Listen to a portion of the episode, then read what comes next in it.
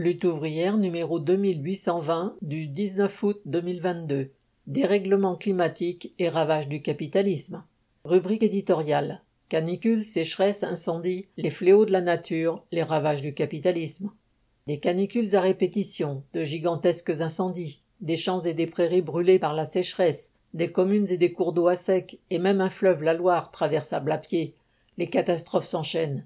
Si ces événements naturels n'ont rien d'inédit en eux-mêmes, ils sont favorisés, multipliés et aggravés par la loi du marché capitaliste. Les gouvernements sont incapables de contenir le réchauffement climatique. Les ministres nous rebâchent qu'il faut faire des petits gestes au quotidien, prendre le vélo plutôt que la voiture pour acheter son pain, couper le wifi la nuit, etc. Mais ces gestes sont dérisoires alors qu'on laisse les Total et autres harceleurs Mittal émettre quantité de gaz à effet de serre pour enrichir leurs actionnaires. 63 milliardaires français émettent autant de CO2 que les 50% de Français les plus pauvres. En un mois, le jet privé du PDG de LVMH, Bernard Arnault, parfois utilisé pour aller de Londres Ouest à Londres Est, émet autant de CO2 qu'un Français en 15 ou 20 ans. Et son super yacht en émet, paraît-il, encore plus. La sacro-sainte liberté d'entreprendre et de polluer n'est pas acceptable face à l'urgence climatique. Si les incendies sont imputables à la sécheresse et aux fortes chaleurs, le manque de prévention et de moyens les aggrave. La forêt des Landes est possédée à 90% par des propriétaires privés, importants pour certains, qui s'opposent souvent au tracé de pare-feu, pourtant recommandé, mais qui empiéteraient sur leurs parcelles. Le débroussaillage est souvent mal fait et les pompiers se plaignent des difficultés d'accès.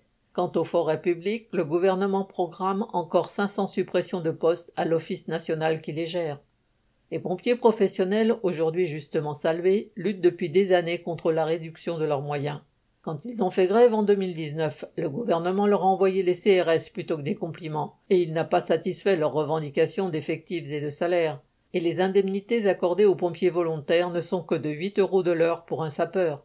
La France dispose de plus d'un millier d'avions militaires, mais seulement de 21 avions pour lutter contre les incendies, pas tous en état de marche, et pas plus de 8 heures par jour, faute de pilotes.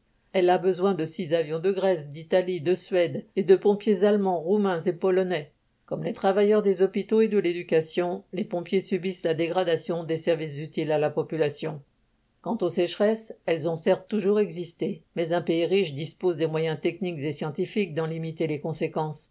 Pourtant, des animaux pèsent dans des prés brûlés, des cultures dépérissent, et les habitants d'une centaine de communes n'ont plus d'eau. Le lavage des véhicules, l'arrosage des espaces verts et des terrains de sport sont interdits. Mais une dérogation est accordée au green de golf, un golf moyen consommant autant d'eau qu'une ville de 7000 habitants. Mais le principal gaspillage, représentant 20% de toute l'eau distribuée, est dû aux multiples fuites des réseaux d'eau. Ceux-ci sont aux mains de Veolia, Suez et Lassor, des multinationales qui ont empoché des rentes colossales, sans faire les indispensables travaux sur les canalisations.